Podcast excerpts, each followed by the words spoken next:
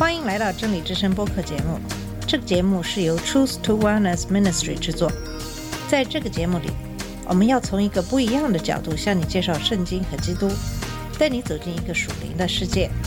我们的节目在每个星期二、四、六更新，欢迎你的收听和关注。all the colors are the rainbow.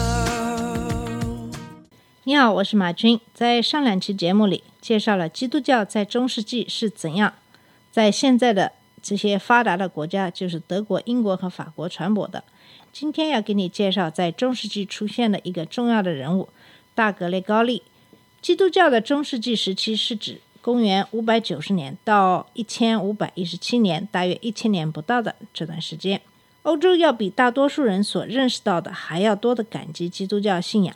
当野蛮人摧毁西罗马帝国时，正是基督教会将被称为欧洲的新秩序整合起来。教会在法治、追求知识和文化表现形式上都起了表率的作用。这个基本概念就是基督教王国，它将帝国和教会联合起来。它始自八世纪的查理曼大帝统治时代，但是教宗慢慢地肩负起越来越大的权力，最终英诺森三世教导欧洲。任教宗为世界统治者，但是其后的数世纪看到的是教宗被权力腐化，日益激进的改革家们则呼吁变革。早在公元590年，罗马就处在挣扎之中。这座城市先是遭受悲惨的洪水和残暴的战争的蹂躏，后又受到无情蔓延的瘟疫的重击，人们已经苟延残喘了。接踵而至的是黑死病爆发，大批人迅速死去。马车上高高的堆满尸体，人们快发疯了。罗马成为一座废墟。教宗帕拉鸠二世本人在痛苦的喊叫声中去世。圣彼得大教堂有六个月没有教宗执政。当教会领袖选出一位名叫格列高利的修士时，他拒绝就职，甚至逃出罗马城，藏在山林里。后被发现并拖回罗马。在通告君士坦丁堡之后。教会官员于五百九十年九月三日封他为圣彼得的继承人。格列高利是那种最不可能成为伟大教宗的候选人。他当时五十岁，秃顶，体弱，他没有担任教宗职位的渴望。他抱怨说，他满腹哀伤，以至于不能言语。但因为瘟疫已经夺去他前任的生命，所以他以公开的谦卑行为开始管理。七支列成纵队的队伍在街上游行三天。口念祷告词，唱着圣歌，但是并没有立刻奏效。瘟疫继续在这座城市肆虐。接着，不幸中的万幸，瘟疫似乎退去了。后来有一则传说，将这场灾难的停止归功于格列高利的行为。传说中，大天使米迦勒出现了，他将他拔出的利剑放回剑鞘中，置于皇帝哈德良的陵墓之上。自那时起，罗马人就称之为。圣天使城堡，他们竖起一座天使塑像来尊崇他。游客至今仍可在台伯河两岸找到它。罗马是欧洲大陆的象征。现在我们所说的欧洲，如同一只凤凰从破败的帝国熊熊燃烧的废墟上升起，不是其他什么力量，正是基督教从混乱中带来了生命的秩序。这一切是怎么发生的呢？为了建立起被称为基督教欧洲的新秩序，基督教给这次毁灭带来了什么呢？为了赢得野蛮人接受基督教信仰，罗马教会招募凯尔特人和本尼迪克会修士作为属灵军队。教会求助于教宗职位，来为新的生活方式提供某种稳定的结构。而且，教会阅读并解释奥古斯丁的神学思想，用以坚持属灵的意义框架。没有人会比格列高利更好地抓住这些未来发展的工具。在格列高利的著作《教牧关怀》中，他强调，属灵领袖不应当仅专心于外在的关怀，而忘记内在的灵魂生命；也不应当在关怀内在生命时忽略外在的事物。我们的主继续在山上祷告，格列高利写道：“但在城市中施行奇迹，向牧者表明。”在切望最高的属灵境界的同时，他们应当怀着同情心去看顾弱者的需要。仁爱越是友好的降于位卑者，他越旺盛的再现于最高境界。格雷高利自己身体力行，格雷高利在山上祷告，在城市中施行奇迹三十年之后，耗尽了最后心血，于公元六百零四年逝世。墓志铭上称他为神的执政官，这极为恰当地描述了他的一生。当他像一位罗马政治家一样统治教会和世界的时候，他竭尽全力遵从神的旨意，直至生命的终结。在格列高利逝世后不久，教会开始称呼他为大格列高利，而且最终大公教会将他的名字列于奥古斯丁、安布罗斯和哲罗姆等拉丁教父的行列。单单从知性能力来看，格雷高利可能不属于这个行列。但他将伟大的行政才能和对人类需要的同情结合起来，而且如果说善良是最高的伟大的品格，那么教会将伟大这个头衔赋予他是完全正确的。的确，没有哪个男人或妇女能够更好的代表早期中世纪。格雷高利生于五百四十年，他来自罗马富有而又古老的参议员家庭，并受教服务于政府。他是在最风云激荡的岁月里进入历史篇章的。在其孩童时代，罗马权力不断更换。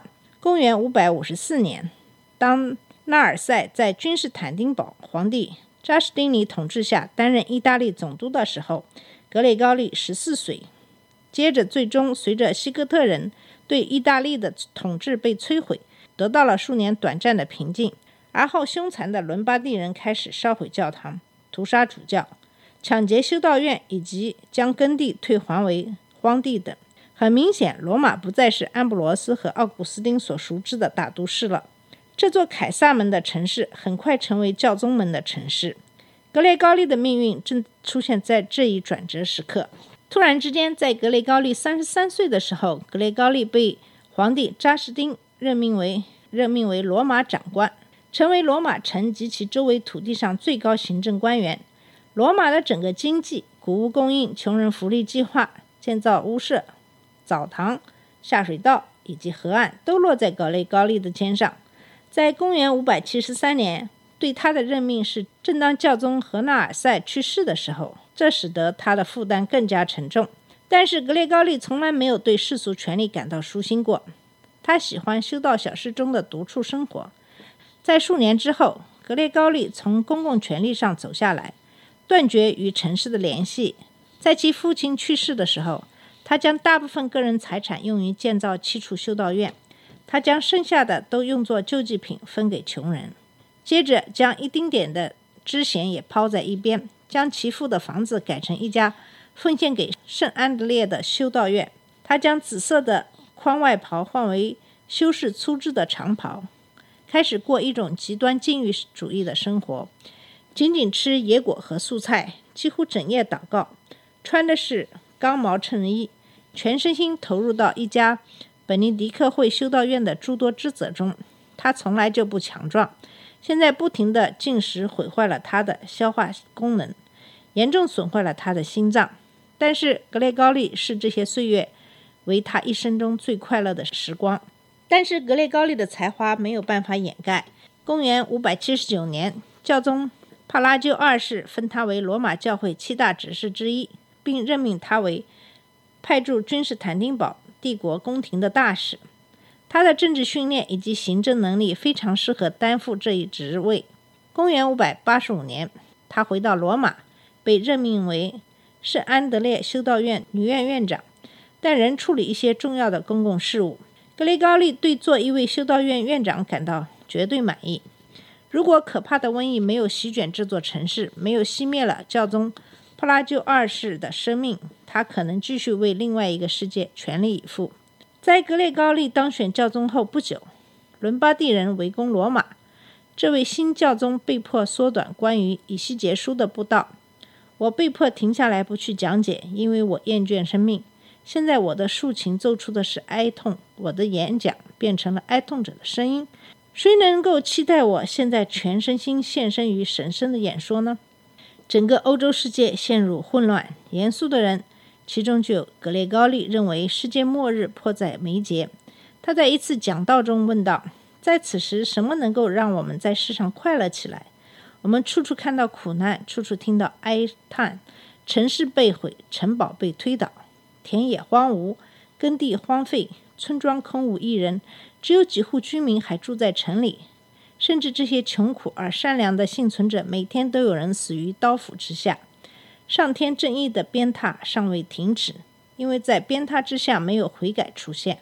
我们看到一些人被带走为奴，其他人则受伤，还有人被杀。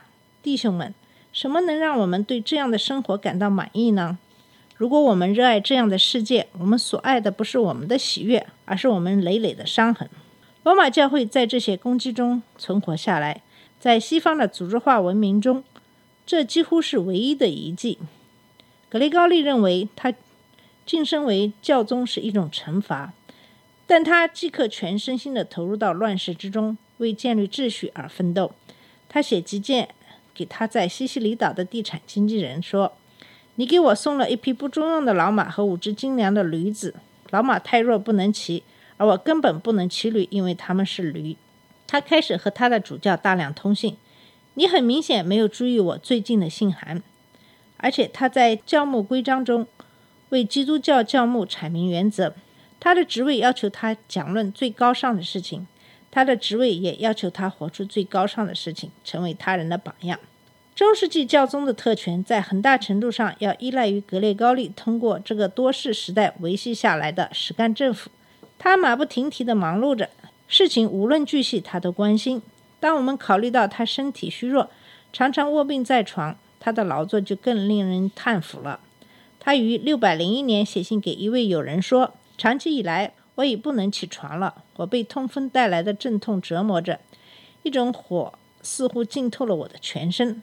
活着是痛，我盼望死，这是唯一的医治。”在另一封信中，他说：“我每天都在垂死之中，但都没有死。”好了，我们今天的节目先到这里。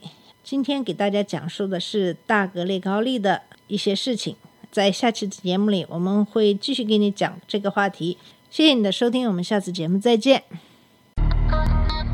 这里是真理之声播客节目，真理之声是 Truth to Wellness Ministry 旗下的一个节目，由 Truth to Wellness Ministry 制作和播出。如果你有什么想跟我们分享，请给我们发电子邮件，我们的邮箱地址是 truth to wellness at gmail dot com。